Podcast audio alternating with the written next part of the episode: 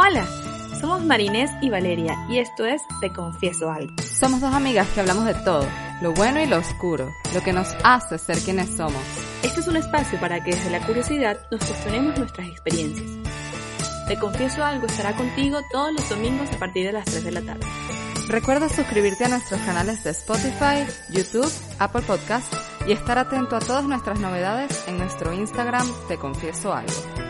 En el episodio de hoy hablamos de cómo nuestro pasado puede ser una prisión perfecta para no dejarnos evolucionar. Si bien somos ese cúmulo de decisiones que hemos tomado a lo largo de nuestra vida, no somos una en específico y tampoco cada una de ellas nos condena a seguir tomando el mismo rumbo. El poder de cambio está dentro de cada uno de nosotros. Y empezó esta confesión. Hola, hola a todos, bienvenidos a Te Confieso Algo. Esta semana estaremos con ustedes teniendo una nueva confesión. Marinés y mi persona somos dos amigas que decidimos hablar de todo, de lo bueno, de lo oscuro y de lo que nos hace ser como somos. Esta semana, Mari, ¿cómo estás? Bien, muy contenta de estar una semana más grabando contigo este podcast. Eh, así que hoy el tema que nos trae aquí es el pasado Wow. Eh, vamos a, a, ir hacia atrás. Exacto, María lo escribe perfecto. El episodio de hoy, o la confesión de hoy más bien, es mi pasado, descubrí que mi pasado no me define. Así que, Mari, ¿por qué nació este, este tema para este episodio? Mira, eh, nosotras como que pensando en cómo hemos venido rompiendo creencias poco a poco de cosas que aprendimos desde la niñez y hay algo que es sumamente importante que es cómo nos definimos a nosotras mismas, ¿no? O sea, como ese tema de, de la identidad, quiénes somos y cómo nosotras construimos nuestra identidad a lo largo de nuestra vida. Y eh, pues la, la, razón por la que el episodio es eh, de, descubrí que mi pasado no me define se viene por el tema de, de cómo nosotros quizás nos permitimos o no cambiar. Y, okay. y, dónde está como que esa, eh, como que ese, eh, esa internalización de un cambio en quién eres tú como persona y lo difícil okay, que se puede hacer. Voy a hacer una pregunta súper obvia, pero igual la tengo que hacer. ¿Eres la misma Marinés de hace 10 años atrás? No, y mucho menos de hace 20, ¿no? Ok. Este, sin embargo, te voy a poner como voy a poner como un ejemplo concreto como para poder contextualizar eh, la, la, la, dificultad de este de internalizar que yo hoy no soy quien era antes y como aceptarlo no okay. eh, si me remonto a Marinés de cinco años eh, era una Marinés que era cero deportista cero atlética era gordita me encantaba comer y era buena estudiante, ¿no? Entonces, como que en esa época, um, mi definición era, ok, yo soy buena estudiante, mala deportista. Esa fue mi casilla. Y la ejecuté bastante bien por mucho tiempo.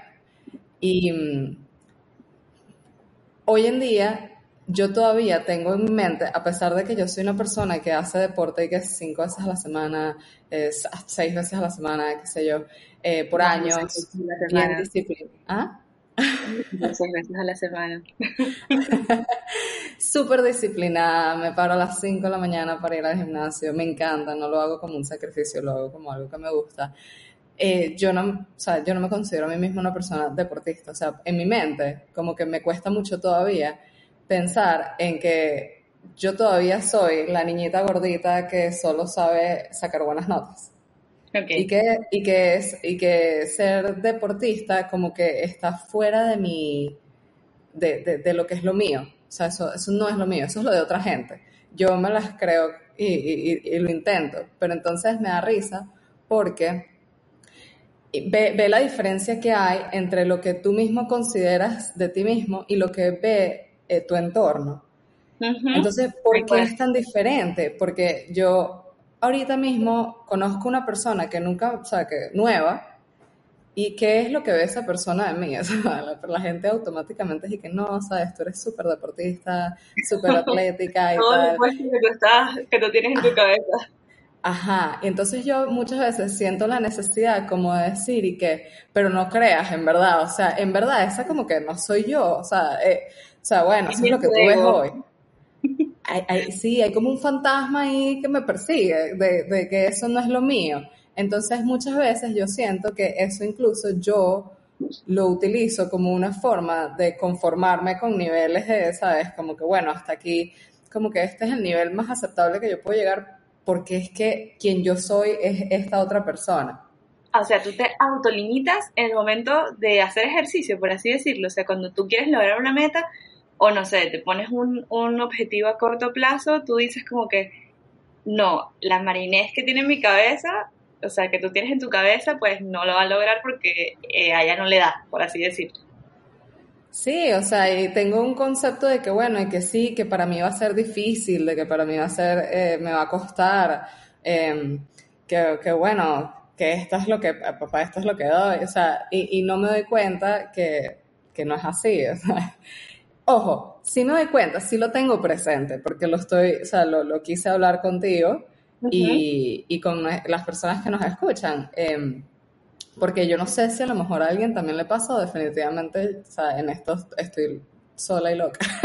Entonces, no, no, ¿sabes? loca. Sí, sí, o sea, si, si te sientes así o de pronto tienes algo similar que nos puedas contar, sería increíble porque me parece una conversación súper interesante lo difícil que es romper con una creencia o redefinirnos a nosotras mismas y realmente creérnoslos. Porque está esa frase que fake it till you make it, ¿sabes?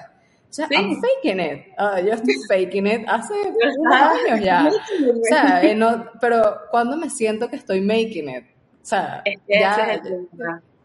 Cuando tú sientes que tú te mereces la medalla olímpica, o sea, como que ya, este es Marinés en su mejor estado. Nunca lo vas a sentir porque creo que va a ser lo mismo y, es un, es un poco tocar la fibra de lo de los logros, porque como tú no te crees, o sea, tú estás fingiendo el cuento, pero como que realmente no te lo estás creyendo, entonces tú estás logrando un montón de, de hazañas y un montón de, de cosas que hace cinco años atrás no tenías ni en la cabeza eh, lograrlo y, y no te lo estás, como que no te lo estás disfrutando porque tu cerebro dice, no, esto todavía no es eh, el marin- la marinés que yo estoy buscando ser. Y lo está haciendo en este momento. Sí, claro. Y, y bueno, eso es como por ese lado de la, del tema de lo que sería como lograr cosas, ¿no? Eh, pero realmente como que uno es lo que hace. Yo creo que, a ver, de, desarrollalo. Bueno, porque si tú Porque eres una persona, o sea, si, si tú eres una persona que todos los días se levanta para entrenar, por ejemplo, tú a lo mejor en otra época, no sé, te parabas a las 11 de la mañana todos los días eh, y no querías hacer nada y te quedabas acostado en un sofá eh, o, te- o procrastinabas todas tus em, cosas que tenías que hacer, tu, se me olvidó la palabra. Tus responsabilidades. Entonces, pero hoy en día te paras todos los días a las 5 de la mañana para hacer algo porque es lo que quieres hacer para ti. Entonces, tú eres disciplinado porque lo estás ejecutando día tras día. Eh, eso, o sea, el hecho de que lo que haces define quién eres tú en este momento de tu vida. Em, es algo que haces por elección, ¿no? O sea, tú, tú puedes todos los días decidir que, que acercarte o hacer algo por lo que tú quieres ser como persona.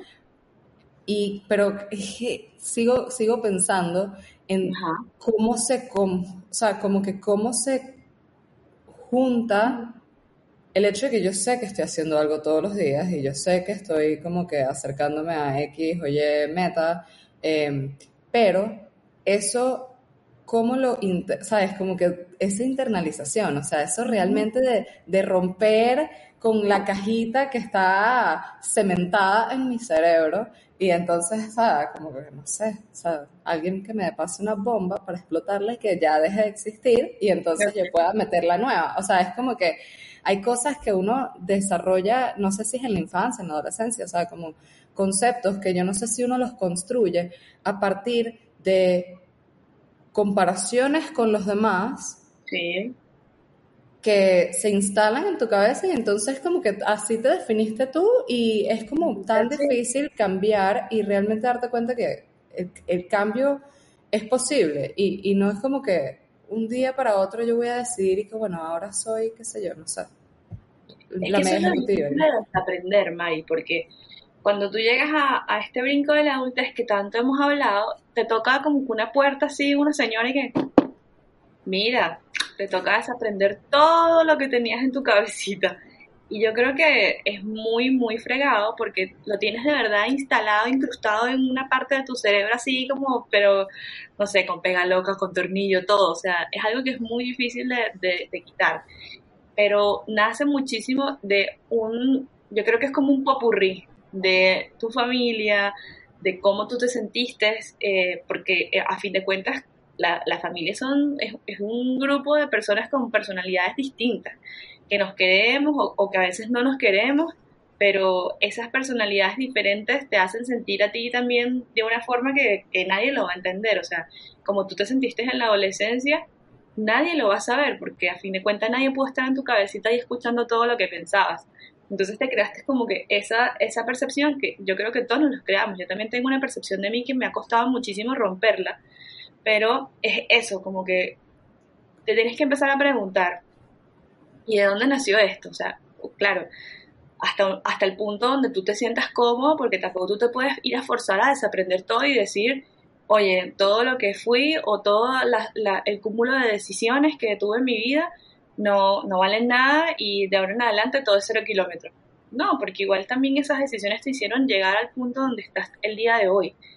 Pero, pero como para terminar la idea, creo que es el tema de desaprender. Porque tú dices, como lo, lo que decías unos, unos minutitos atrás, lo que tú eres, todas las decisiones que tomaste. Yo ahí tengo como que una pizca más que añadirle, yo creo que eres las decisiones que tomaste cuando estás siendo consciente de que la estás tomando.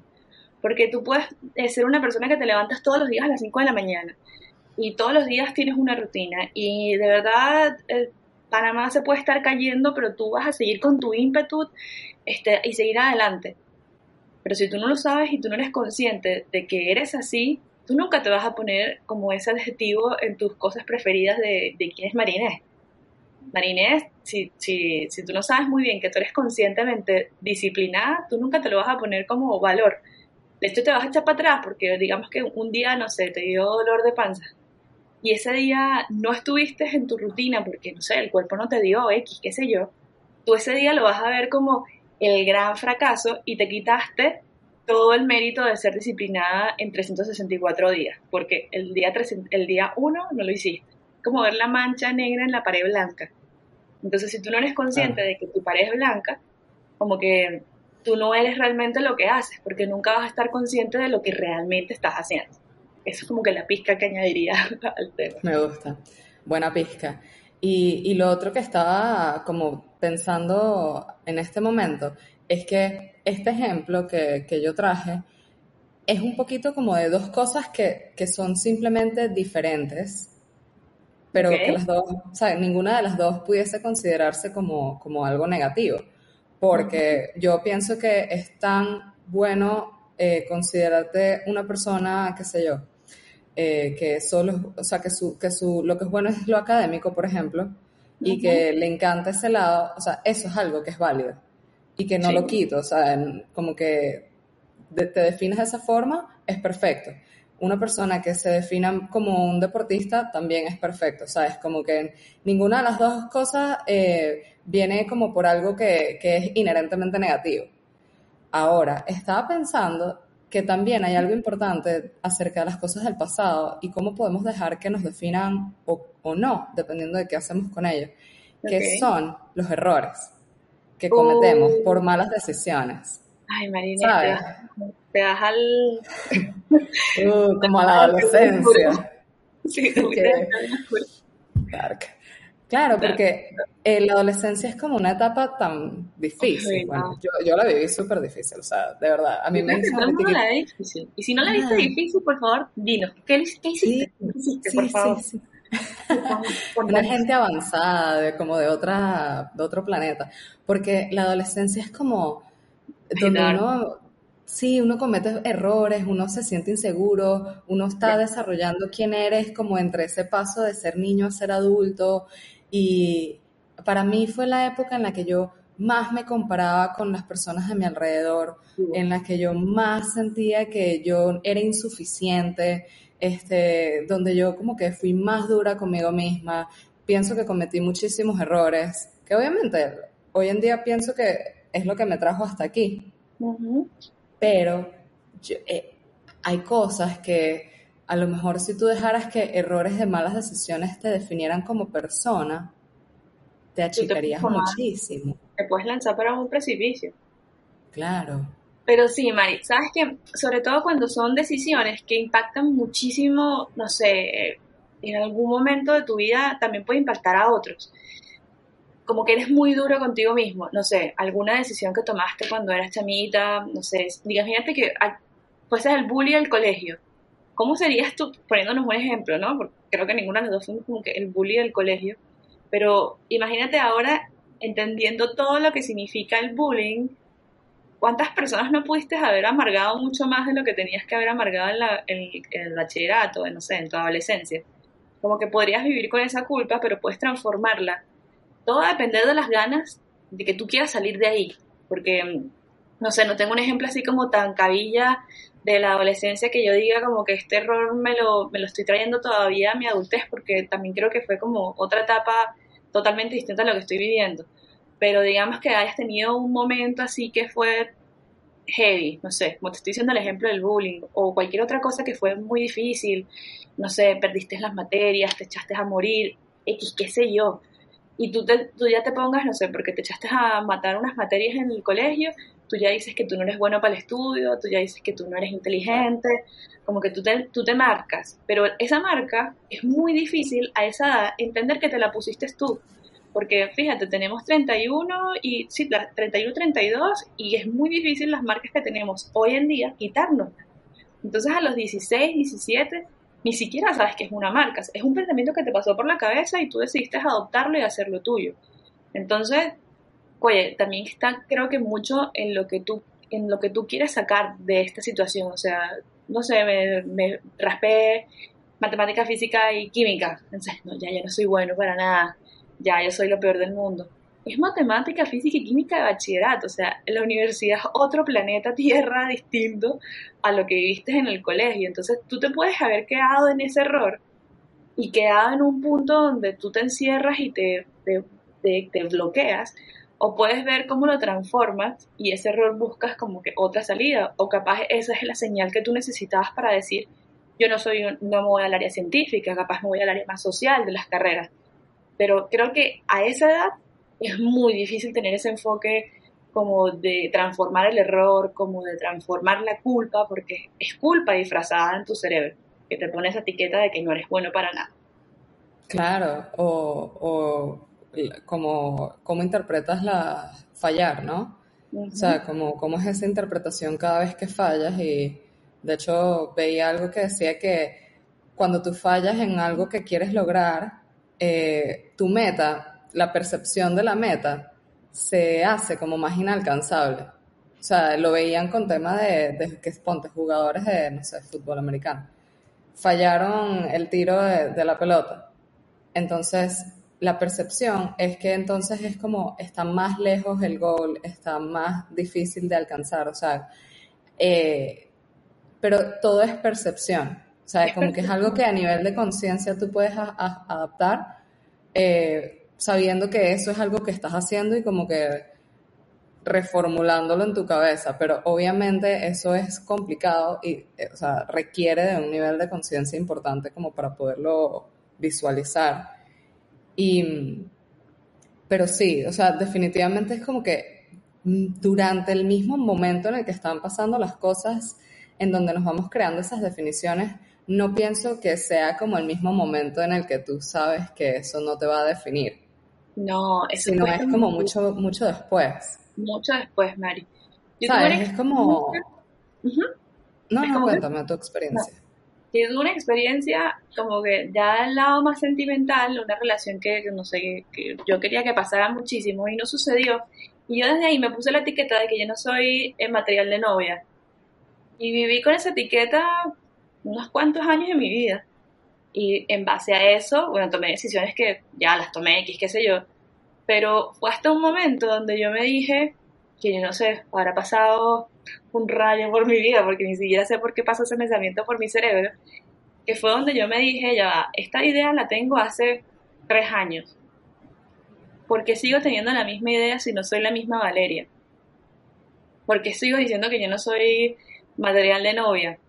Claro, es una crítica súper dura, ¿no? Porque eh, a eso estamos, para criticarnos duramente, ahí estamos de primera fila. Y ahí fue donde dije, bueno, con mucho miedo, dije, quizás no, quizás fue una mala situación. O sea, por primera vez dejé de culparme a mí por ese error, que fue un error de dos. Entonces, como que, ya, que a fin de cuentas me costó muchísimo entender que fue de dos. Entonces, cuando yo decido empezar a ver que la culpa no es solo mía y que puede ser que yo tenga una mala percepción de, la situación porque lo viví yo, entonces como que tengo los ojos y los focos solamente desde, la, de, desde mi vereda, por así decirlo. Y ahí empecé a aflojar, pero no es que empecé a aflojar y que, no, mira, yo soy la novia perfecta, yo soy, no, fue que empecé a soltarlo y decidí no pensar más en eso, porque yo me lo seguía repitiendo. Entonces lo que hice fue como ponerle abajo la almohada, como que, mira, vamos a dormir, vamos a dormir, no te voy a escuchar. Sé que había mejores formas de hacerlo, creo que hay un montón de más, pero en ese momento yo no tenía las habilidades como para poder transformar ese pensamiento lo hice fue ponerlo a dormir y como que de verdad me enfoqué en otras cosas y dije, ya, este es el momento de que esta parte del sentimental no la tengas tan, estigma, o sea, tan estigmatizada a lo negativo, a lo que eso no va a suceder, esto, esto va a fracasar. Y ahí empecé a abrirme un poco más sentimentalmente. Que a la primera la pegué, no, a la primera no la pegué. Pero después como que empecé a agarrarle el gustito. Es como que si te montaras bicicleta y te caíste y te desmadraste así horrible, tú decides si quieres volver a montar bicicleta. Yo decidí volver a montar bicicleta, me volví a caer, capaz no me caí tan duro como me desmadré la vez anterior, pero me permitió seguirme, ¿cómo es que se llama, cómo es que se llama la palabra? ¿Cómo es que se dice la palabra? Como seguirme atreviendo, atreviendo porque era algo que en el fondo de mí era como uno de mis no negociables. Yo no me imaginaba mi vida, o sea, mi vida siempre tuvo un lado sentimental, que siempre quería estar. Entonces, como que fue un momento de llamar a mi corazón, va a sonar súper cursi lo que voy a decir, pero llamando el momento cursi del episodio, en un momento que mi corazón llamó y dijo, llamó al cerebro y le dijo, mira, brother, ¿qué estamos haciendo? O sea, ¿qué quieres hacer aquí? Y el cerebro dijo, no, pero es que ella ya dijo que ya no es material de, novia. Entonces, ¿sabes? Si, eso es lo que ella quiere, hay que hacer caso. Y el cerebro dijo así como que no, pero mira, ella en no sé cuántos años atrás decidió y quiso que ella quería ser una pareja en su vida, una novia, una esposa, X, qué sé yo.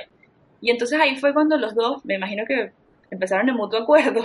Yo puse el pensamiento a dormir y decidieron dejarme fluir en ese lado sentimental porque yo era la que no me dejaba, yo era la que me ponía la etiqueta, yo no soy material de novia.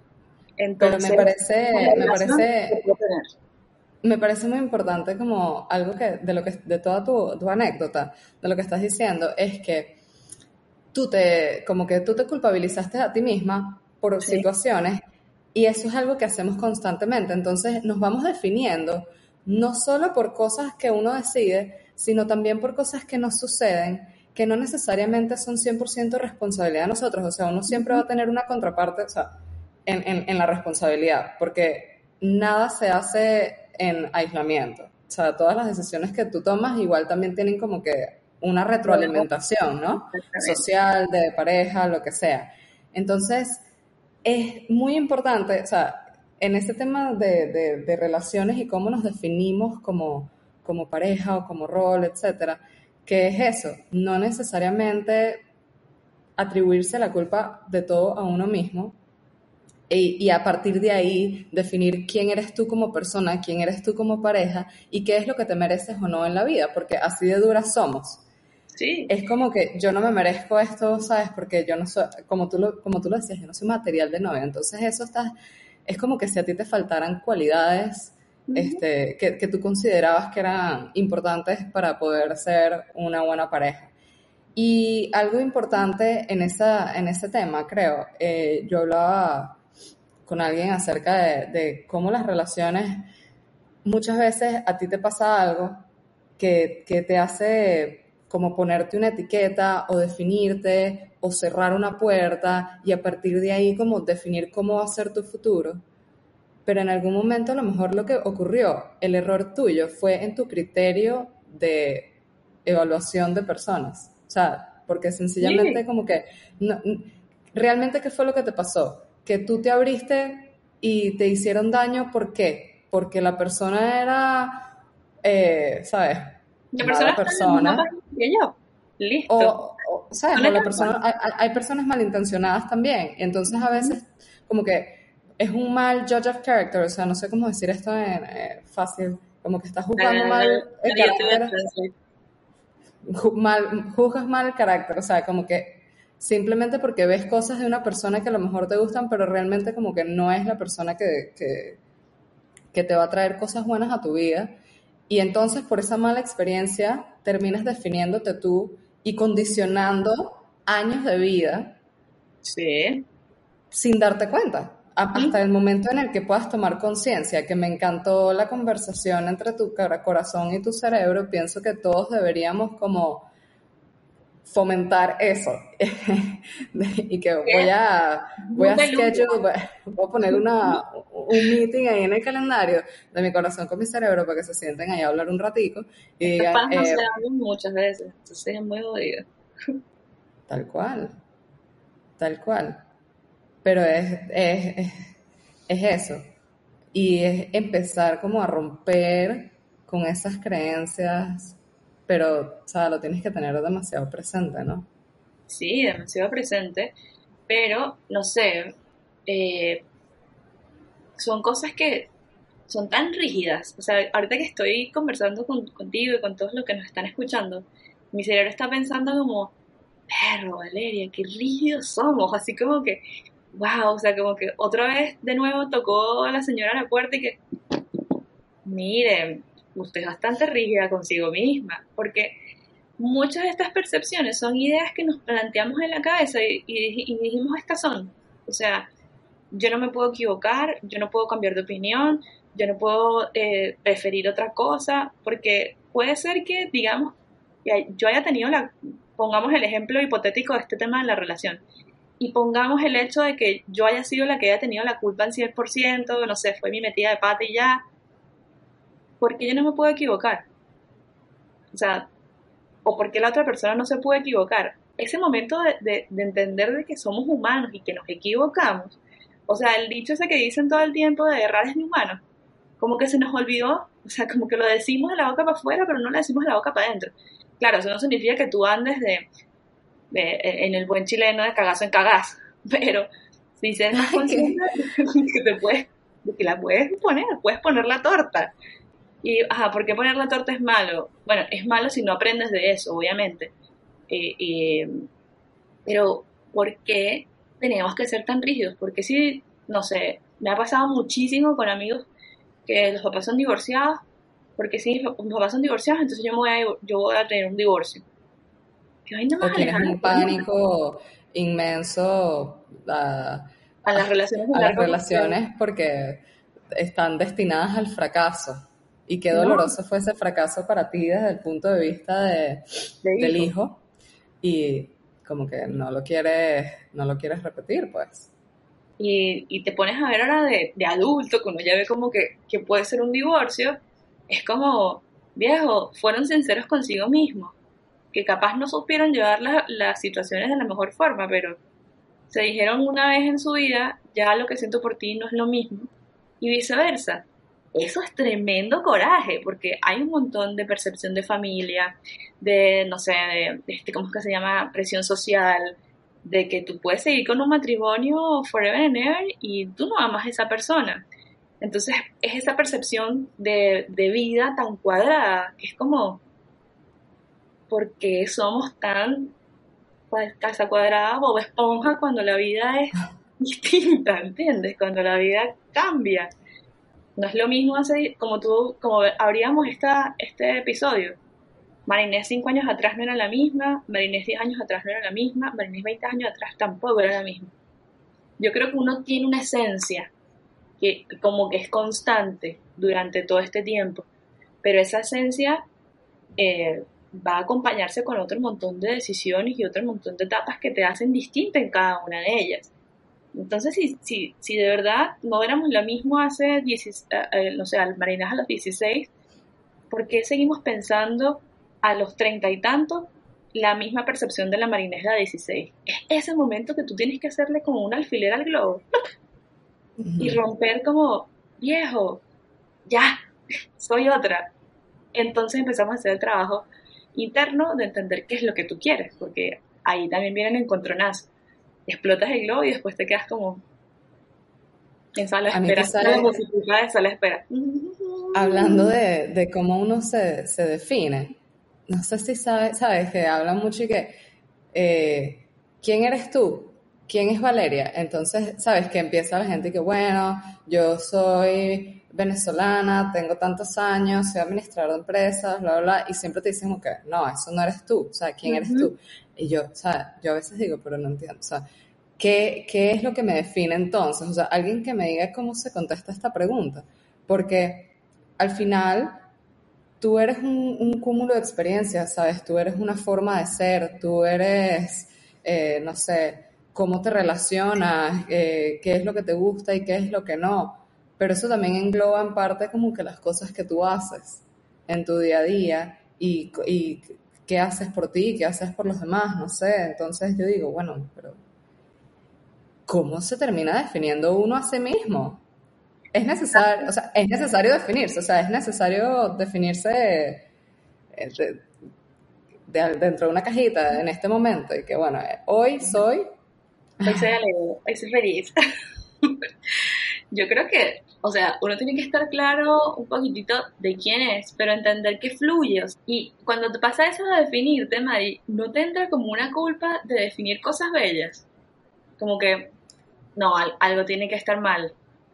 Como que, bueno, está bien, es, la típica pregunta. Eh, ¿Quién es Marínez? Bueno, Marínez es venezolana, como que tú dices todos tus adjetivos que son como de tu entorno exterior. Y cuando empiezas a decir, ya te toca así como que, mira, te toca decirlo desde el interior, dale. Y entonces tú empiezas a decir, bueno, Marinés es una persona dinámica, Marinés es una persona empática, Marinés es una persona comprensiva. Como que tú dices cosas tan lindas, tu cerebro empieza a decir cosas lindas, pero después viene como que el lado oscuro de, la, de la cosa y te dice así como, no, Marinés es, es, un fracaso, Marinés no es disciplinada, Marinés no es empática, Marinés es egoísta. A mí me pasa eso cuando me toca definirme. Entonces es como, como que me canso cerebralmente. Yo no sé entonces quién soy.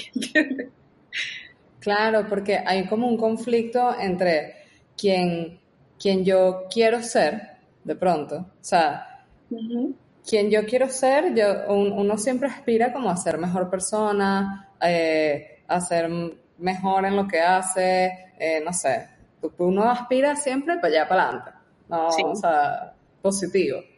Entonces, ¿qué pasa? Que uno es tan rígido, como tú dices, que le pones mucho peso a las cosas que te alejan de, ¿no? O sea, ok, yo quiero hacer cosas por, la comunidad, yo quiero ayudar a personas, a mí me, se siente gratificante poder ayudar eh, en la medida en lo que se puede, pero soy una persona egoísta.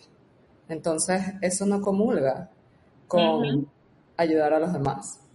Eh, entonces es como una incongruencia entre quien yo, me ve, quien yo veo realmente que soy o quien mi, mi cerebro dice que no, pero es que tú aquí fallas, aquí fallas, aquí fallas, aquí fallas, y quien yo quisiera ser. Entonces eso genera ansiedad, o sea, como que, coño, no soy la persona que yo quiero ser, ¿sabes? Como que no lo puedo ser. Y muchas veces también pasa que uno trata de mostrarle al mundo como que solo la parte bonita, ¿sabes? Eh, porque, bueno, porque yo no quiero que la gente realmente me vea y diga, y me refuerce, ese, ok, ese es el punto. Dale, dale. Yo no quiero, yo no quiero mostrarle a las personas tanto lo, como que lo crudo, porque yo no quiero que esas personas me refuercen las ideas negativas que yo tengo de mí misma. Si ya yo le doy peso a, internamente a cosas negativas, imagínate si las personas que están afuera tuyo te lo refuerzan y te dicen, sí, tú eres una persona bien egoísta, bien mala, o sea, en verdad, no sé cómo mantuviste a esos amigos por tanto tiempo, si mira cómo eres. Y tú dices, ¡Ah! es verdad, entonces yo no, yo no soy material de esto, o sea, todo lo que yo tenía en mi mente es, es, cierto, o sea, me lo están comprobando, sí, porque si lo digo yo y lo dicen los demás, ah, no, no, claramente, ahí no hay nada que hacer. Sí. No sé, María, a mí me pasa a, a veces cuando, no sé, tengo conversaciones, eh, no, nada, nada así deep, nada, normales. Como que yo me doy cuenta que me cuesta mucho eh, sacar lo positivo, decir lo opuesto.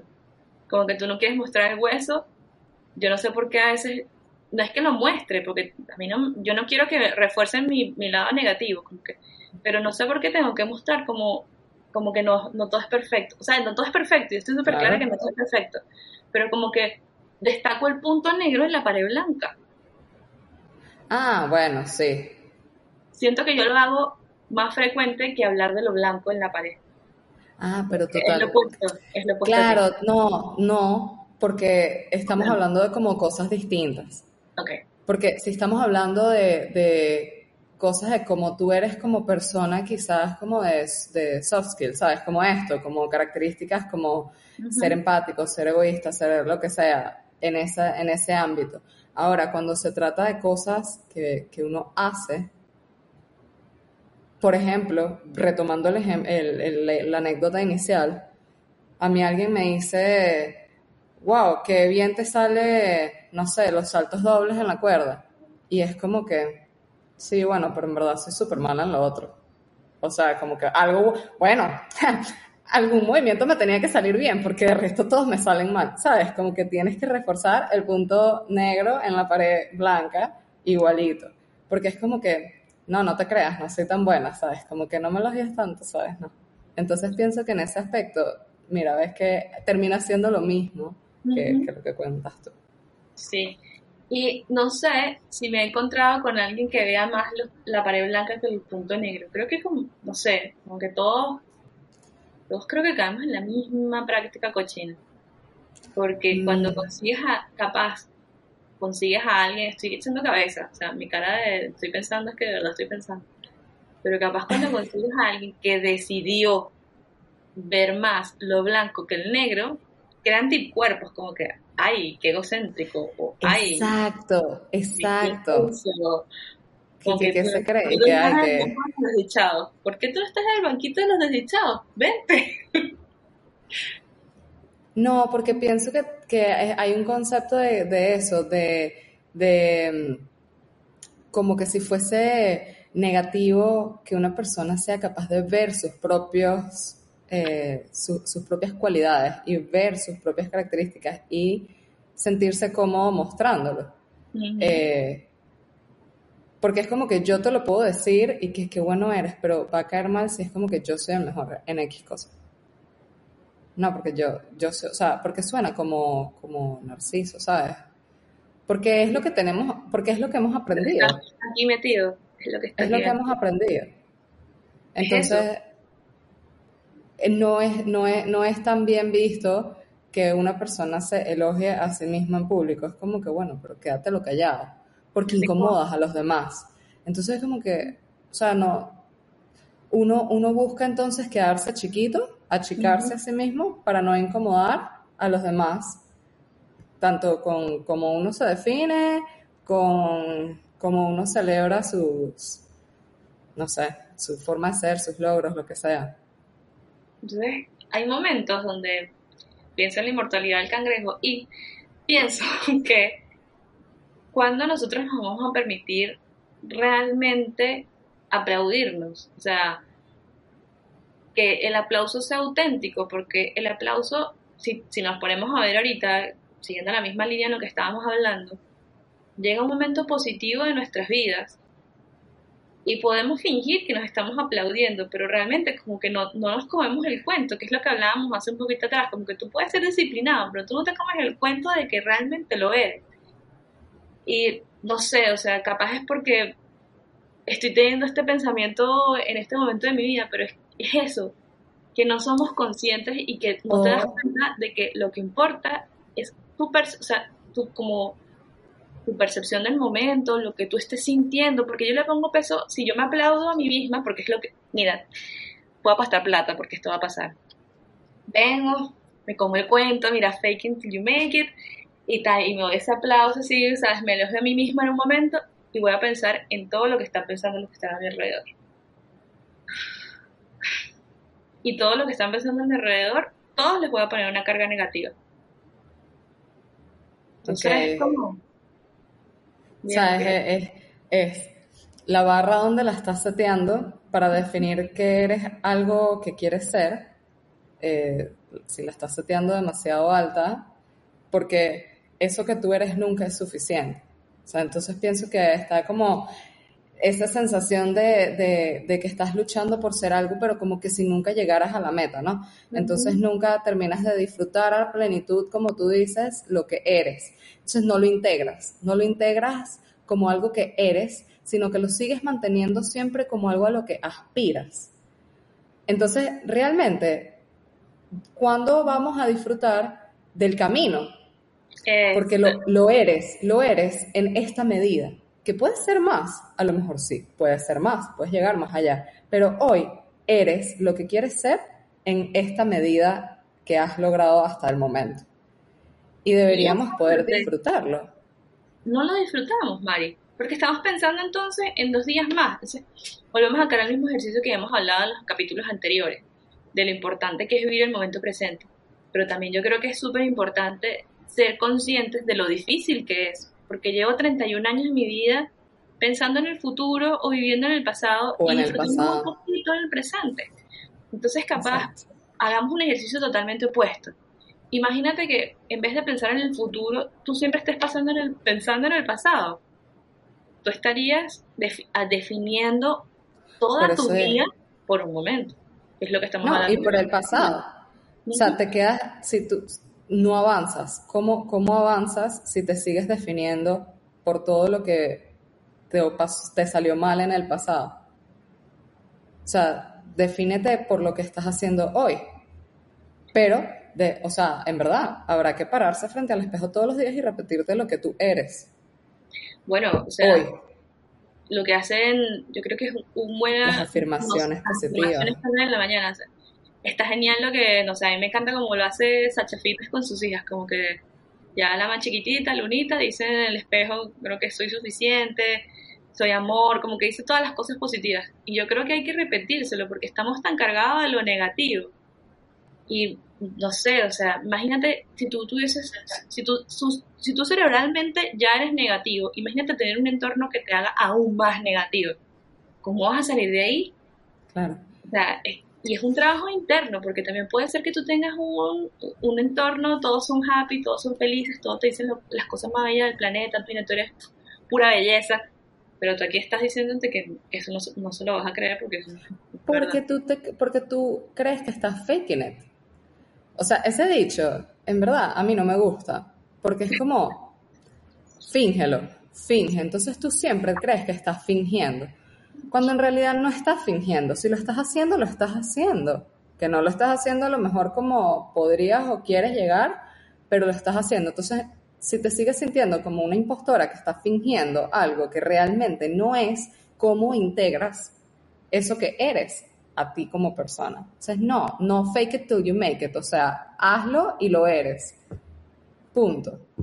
Make it and you make it.